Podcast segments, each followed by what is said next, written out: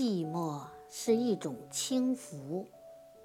作者：梁实秋。寂寞是一种轻浮。我在小小的书斋里焚起一炉香，袅袅的一缕烟线笔直的上升，一直戳到顶棚。好像屋里的空气是绝对的静止，我的呼吸都没有搅动出一点波澜似的。我独自暗暗地望着那条烟线，发愣。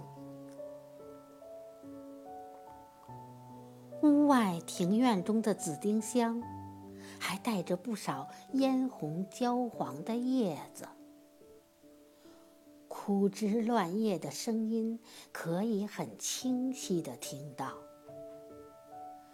先是一小声清脆的折断声，然后是撞击着枝干的磕碰声，最后是落到空阶上的拍打声。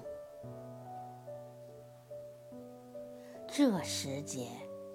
我感到了寂寞，在在这寂寞中，我意识到了我自己的存在，那就是片刻的孤立的存在。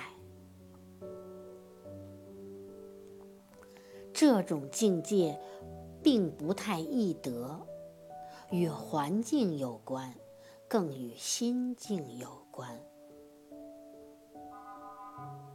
寂寞不一定要到深山大泽里去寻求，只要内心清静，随便在市禅里、斗巷里，都可以感觉到一种空灵幽逸的境界。所谓心远地自偏是也。在这种境界中。我们可以在想象中翱翔，跳出尘世的渣滓，与古人同游。所以我说，寂寞是一种轻浮。